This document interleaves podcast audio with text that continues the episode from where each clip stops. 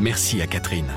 Merci à Nicole, André, Mireille ou encore Patrick. Merci à toutes ces personnes qui, grâce à leur legs en faveur du secours catholique, nous ont donné les moyens d'agir chaque jour pour les plus démunis. Sur la terre comme au ciel, continuez vous aussi le combat pour la fraternité en faisant à votre tour un leg au secours catholique. Demandez votre brochure leg auprès de Corinne en appelant le 0805 212 213 ou sur leg.secours-catholique.org. Je me sens très proche de la Russie, où j'ai longuement travaillé. J'ai noué des relations proches avec euh, de nombreux Russes. Et d'imaginer que ce peuple et cette culture pour lesquels j'éprouve beaucoup d'intérêt et parfois d'admiration aient pu commettre de telles horreurs à deux heures d'avion de Paris, c'est difficile pour moi d'accepter ça.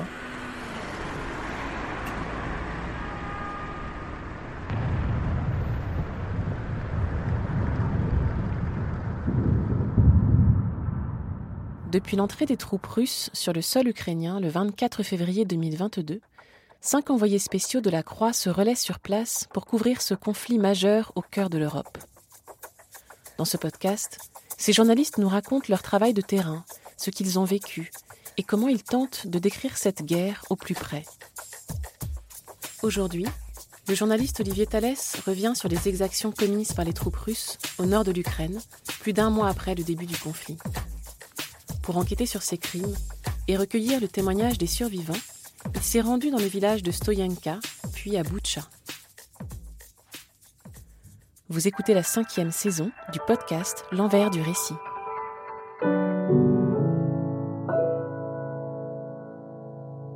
Bonjour, je m'appelle Olivier Thalès, je suis journaliste à La Croix, plus spécialement reporter, et je m'occupe depuis longtemps des questions internationales, et notamment des pays de l'Est, où je me suis rendu à de nombreuses reprises.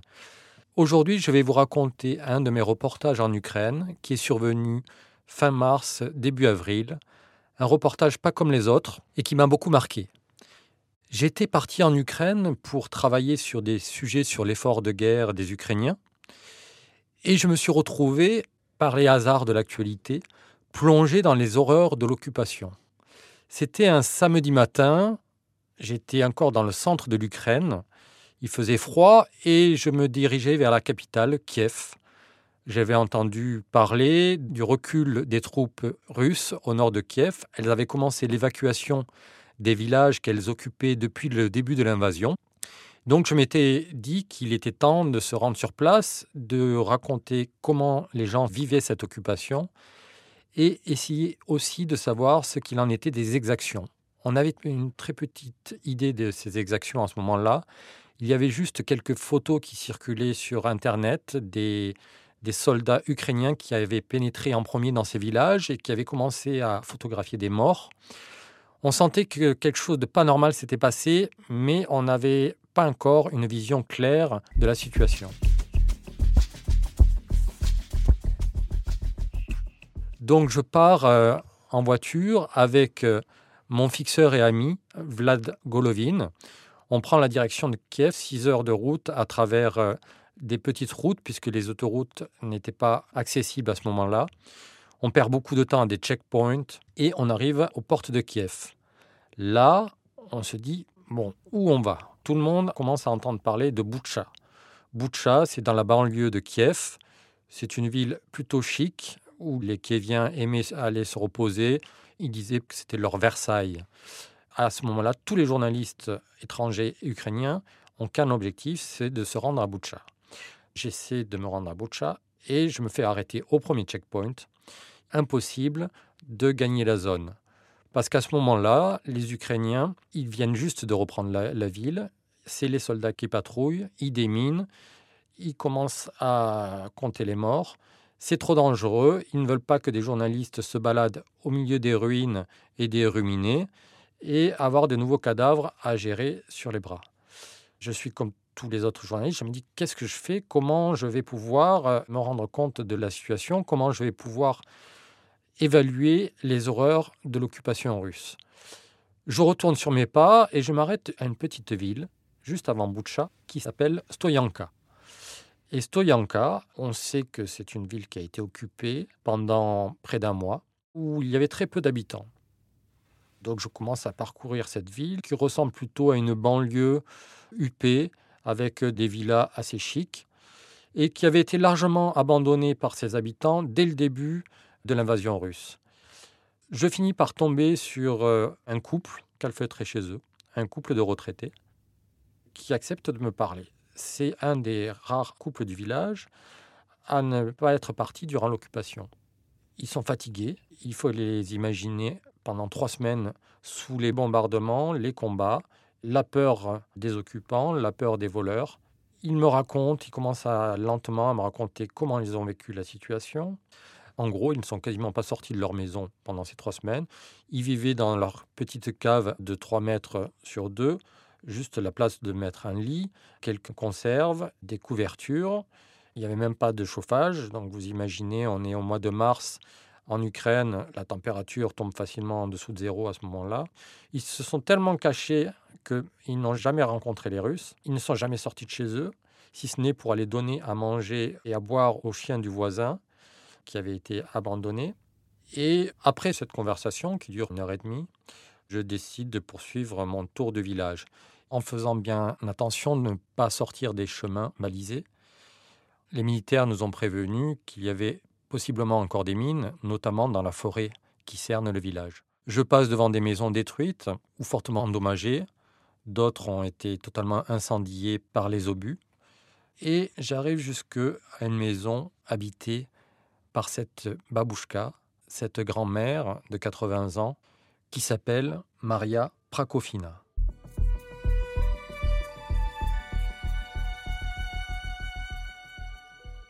Alors il faut imaginer une vieille bâtisse en bois, sans fenêtre, entourée par des maisons à moitié ou totalement endommagées. Un obus est tombé à une vingtaine de mètres de sa bâtisse. On voit encore le trou dans le sol et l'explosion a soufflé les vitres. Donc cette vieille dame de 80 ans vit là, dans cette maison ouverte aux quatre vents. Il y a les poules qui rentrent, les chats, tout un tas d'animaux de basse-cour. Pour tout vous dire, ça sent pas bon, ça sent même très mauvais. Il doit faire à l'intérieur 5 degrés. Maria Prakofina, pour supporter le froid, a revêtu des vêtements en laine bien chauds. Elle a ses pieds qui sont protégés par des bottes de feutre. Elle a un regard bleu magnifique. Elle est ravie de rencontrer des gens parce qu'elle sort d'un, tunnel sous occupation qui a duré pendant trois semaines. Elle parle euh, un peu dans tous les sens. On sent qu'elle est encore sous le choc. Elle est marquée par cette occupation. Elle raconte qu'un jour, elle a vu les tankistes russes s'approcher de la maison. Un des deux hommes a dit en russe euh, Je tire. Son second a dit Non, pas sur cette vieille dame. Elle dit C'est comme ça que je suis encore en vie. Elle avait un voisin. Elle parle souvent de ce voisin. Elle dit qu'il venait lui rendre service tous les jours, qu'il venait lui déposer des fagots de bois pour allumer le poêle, puisqu'elle n'avait plus d'électricité dans la maison, et plus d'eau d'ailleurs, et qu'il venait lui tirer l'eau du puits. Et puis un jour, ce voisin a soudainement disparu. Elle disait régulièrement Tolik, il est où mon Tolik Ah oui, c'est vrai que Tolik, il est mort. Mais pourquoi il est mort, Tolik Et pourquoi il vient plus me voir? Bref, on sent à travers ces mots un peu embrouillés qu'il s'est passé quelque chose de grave. Donc je lui demande qui était ce Tolik. Il me dit Tolik, on l'a retrouvé dans une maison avec deux autres corps. Et elle en parlait à la fois au passé et à la fois au présent. On devinait qu'il avait été tué, mais dans sa tête, ce n'était pas si clair que ça. Elle considérait qu'il l'avait abandonné et elle était un peu fâchée contre lui. Et puis après, elle revenait en arrière en disant Mais c'est vrai qu'il est mort, mon pauvre Tolik, il est mort. Je discute longuement avec elle de l'occupation, des difficultés de vivre dans une maison ouverte aux 80 quand on a 80 ans, qui fait froid, c'est l'hiver, comment se nourrir, comment se chauffer, comment boire. Heureusement, à l'intérieur de sa maison, il y avait une pièce avec un vieux poêle qu'elle avait réussi à calfeutrer, qui lui permettait de dormir sur place sans trop souffrir du froid. Cette rencontre m'émeut. Euh, j'imagine moi, euh, ma mère, euh, à 80 ans, se retrouver dans un état pareil, abandonnée de tous. Ses enfants et ses petits-enfants étaient loin, n'étaient pas venus la voir. Je la quitte et je décide d'essayer de comprendre ce qui s'était passé avec Tolik, son voisin, qui visiblement avait été victime d'exaction ou d'une exécution sommaire.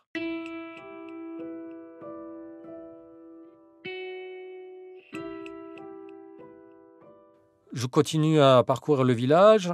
Je tombe sur une quatrième personne qui n'était pas là pendant l'occupation, mais qui avait l'avantage de connaître le Tolik en personne, dont le vrai prénom était Anatolie, et qui finit par me donner un numéro de téléphone de la famille qui avait retrouvé les corps dans sa maison. Donc je retourne voir cette famille qui n'était pas à Stoyanka, mais qui était réfugiée à Kiev, dans les bureaux du père de l'entreprise familiale, et qui avait euh, vécu toute l'occupation russe à Kiev. Et puis, dès le départ des troupes russes, ils avaient décidé de retourner dans leur maison pour essayer de comprendre euh, qu'est-ce qui s'était passé dans le village et pour essayer de voir euh, dans quel état était leur maison. Donc, ils me racontent ce retour vous imaginez une famille, euh, deux enfants, un couple qui prennent la route un matin, la peur au ventre et l'excitation en même temps. Ils arrivent dans leur village, ils passent devant des maisons détruites. Ils se disent dans quel état ils vont rencontrer leur villa. Ils arrivent devant leur villa et là ils voient la porte euh, défoncée, le mur d'enceinte aplati sans doute par un engin blindé. Ils rentrent à l'intérieur tout est dévasté, comme après le passage de Vandale, des papiers partout, euh, des bouteilles de vin renversées qui ont dessiné des, des espèces de cartes euh, rouges sur le parquet en bois. Il me montre les images, on devine des préservatifs abandonnés, euh, des conserves de l'armée russe. Donc ils comprennent immédiatement que les Russes ont vécu dans leur maison. À l'étage, ils découvrent des scènes de désolation. Euh, l'ordinateur euh, des enfants a été emporté. Alors curieusement, ils n'ont pas emporté tout l'ordinateur, ils ont emporté juste la carte mère, qui était une carte mère chère, une carte mère pour faire des jeux vidéo. Et le coffre-fort a été ouvert, sans doute à la dynamite. La mère de famille descend les escaliers de la cave et là, elle tombe sur un corps. Elle a juste le temps de hurler et de remonter immédiatement, appeler son mari lequel euh, prend le chemin de la cave, découvre un deuxième corps, puis un troisième corps. Parmi les trois hommes, il reconnaît Tolik, Anatolie, ainsi que deux autres célibataires qui vivaient euh, à Stoyanka, de petits boulots, des ouvriers, qui étaient un peu en marge du village, euh, faisant la fête avec leurs amis, taquinant régulièrement la bouteille. Le père remonte, euh, appelle la police, les autorités arrivent, on sort les corps de la maison, on prend des photos. Sur les photos qu'il me montre, je note qu'un des cadavres a été retrouvé avec un clou enfoncé dans les tympans. Donc il a été torturé visiblement de manière euh, assez horrible par les occupants. Les deux autres hommes portent des traces de torture au couteau. Et une fois encore, il m'est facile de comprendre ce qui s'est passé en regardant les corps lacérés et les photos qui défilent sur mon téléphone. J'essaie d'en savoir plus quand est-ce qu'ils ont été tués exactement? Est-ce que c'était euh, durant l'occupation russe ou pendant le retour des Ukrainiens? Euh, En discutant avec euh, les policiers et en retrouvant d'autres amis de ces trois hommes, on se rend compte qu'ils ont disparu vers le, le 15 mars, c'est-à-dire le moment où le village était occupé par les troupes russes. Et là, je m'interroge, je me dis, à Stoyanka, durant l'occupation, il n'y avait que six personnes. Un couple, dont j'ai parlé, cette grand-mère, Maria, et trois hommes célibataires. Sur les six personnes, trois ont très vraisemblablement été exécutés par l'occupant russe, qui devait sans doute euh, chercher à savoir est-ce qu'il renseignait les Ukrainiens sur euh, leur mouvement. Euh, je n'ai pas pu encore aller à Boutcha ni à Irpin, mais j'imagine que dans ces deux communes, où la population est bien plus importante, le nombre d'exécutions et d'exactions a dû être bien plus élevé.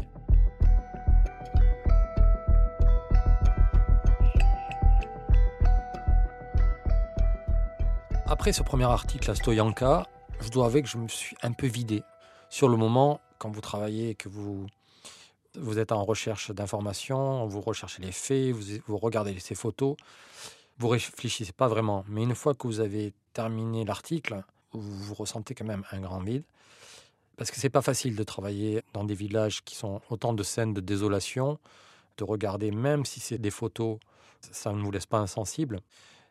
Discuter aussi avec des survivants, comme cette grand-mère, c'est quelque chose qui vous émeut.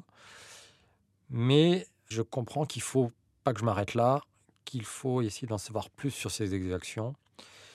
Donc je finis par me rendre à Boutcha deux jours plus tard, lorsque les autorités ukrainiennes autorisent un convoi de journalistes à se rendre sur place.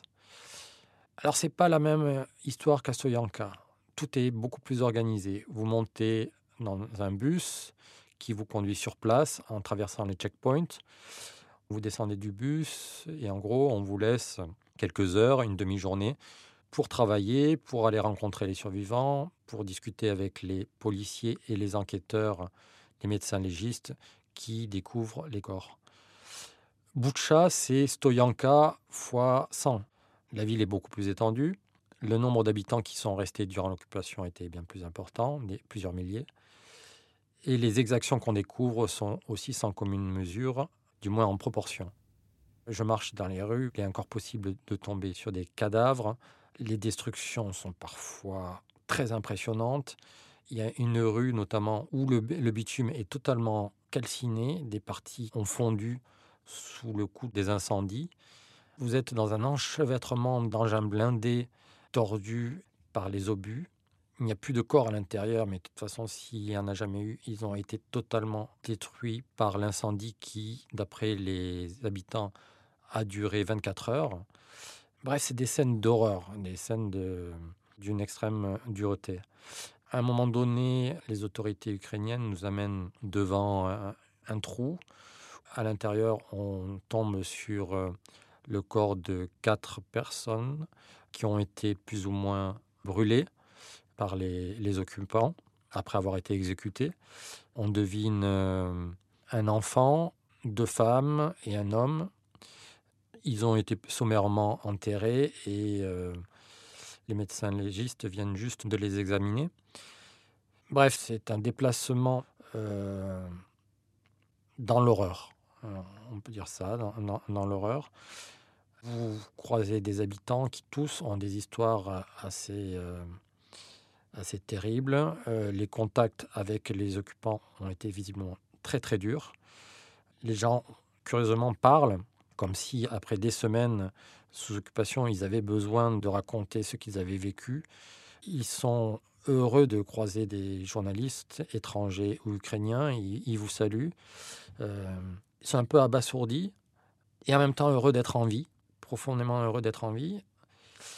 Il n'y a pas l'électricité ni l'eau encore dans la commune, donc ils, cuisinent sur des feux improvisés euh, dans la rue au bas des appartements ou euh, devant le, perron des maisons. Euh, il est difficile, comme je l'ai dit, vu le temps imparti, d'enquêter en profondeur sur euh, telle ou telle victime. Je ne suis pas dans la situation de Stoyanka. néanmoins, j'arrive à collecter le récit de telle ou telle disparition. Cette mère dont le fils a été exécuté par les occupants, telle famille qui a disparu sans laisser de traces.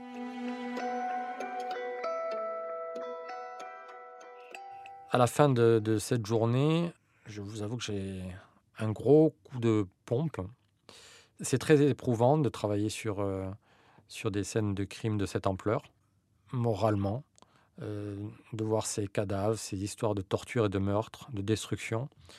J'avais vu des scènes euh, dures ailleurs dans le monde. j'ai travaillé en Centrafrique, j'ai travaillé dans le Sahel.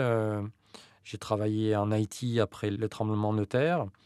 Mais là, l'effet est décuplé pour plusieurs raisons. D'abord parce que les villes ukrainiennes ressemblent aux villes françaises, parce que l'Ukraine est un pays où j'ai longuement travaillé, où j'ai beaucoup d'amis, beaucoup d'affinités, et aussi parce que je me sens très proche de la Russie, où là encore j'ai longuement travaillé, j'ai noué des relations proches avec euh, de nombreux Russes, et d'imaginer que ce peuple et cette culture pour lesquels j'éprouve beaucoup d'intérêt et parfois d'admiration aient pu commettre de telles horreurs à deux heures d'avion de Paris. C'est difficile pour moi d'accepter ça. C'est comme si je n'étais pas préparé à ça. Pourtant, euh, je connaissais euh, ce qui s'était passé en Tchétchénie. J'avais lu des récits, euh, des horreurs commises par l'armée russe en Tchétchénie.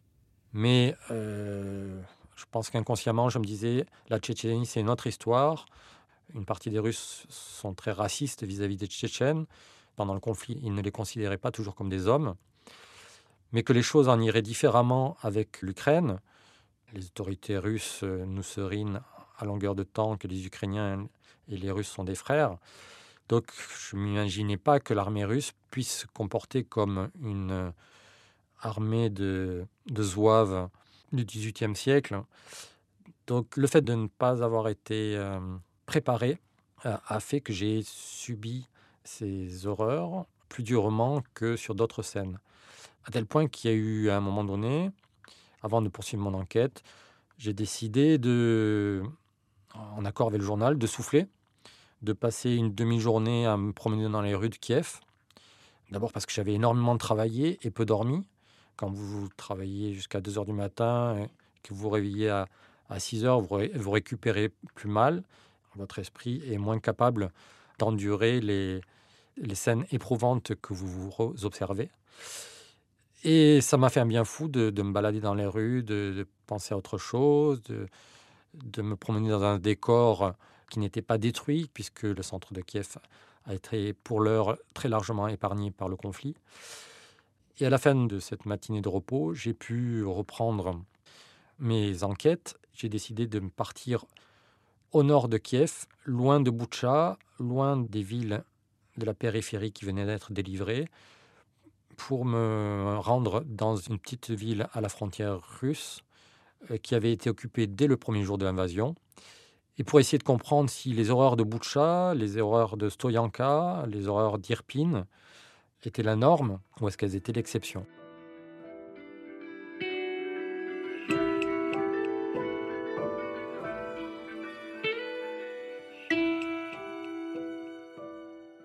En me rendant vers la frontière russe, dans les petites communes du nord de Kiev, je me suis rendu compte que les occupations avaient été moins violentes, que les principales exactions, c'était des vols à très grande échelle, les habitants m'ont montré des photos de chars russes transportant des machines à laver, derrière lesquelles avaient été accrochés des wagons de tracteurs remplis à ras-bord d'objets volés dans les villages aux alentours. Mais pour le reste, on n'était quand même pas à des niveaux d'exaction, même si on commençait à entendre parler de scènes de viol. On n'était pas au niveau à des niveaux d'exaction qu'on avait connus à Irpin et Boucha. Quelque part, c'était un peu rassurant. Rassurant de voir que les Russes ne s'étaient pas comportés partout de la même manière.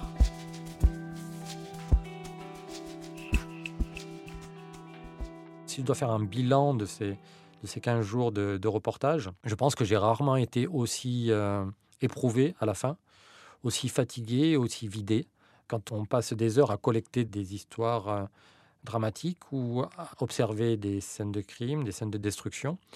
On essaie évidemment de mettre ça à distance, mais euh, ça nous touche il faut digérer ça. C'est peut-être euh, pourquoi la, la, Croix a choisi de faire tourner ces journalistes, de ne pas les laisser trop longtemps sur place, pour nous permettre de reprendre pied avec la réalité, la normalité des choses, avec nos familles, nos proches.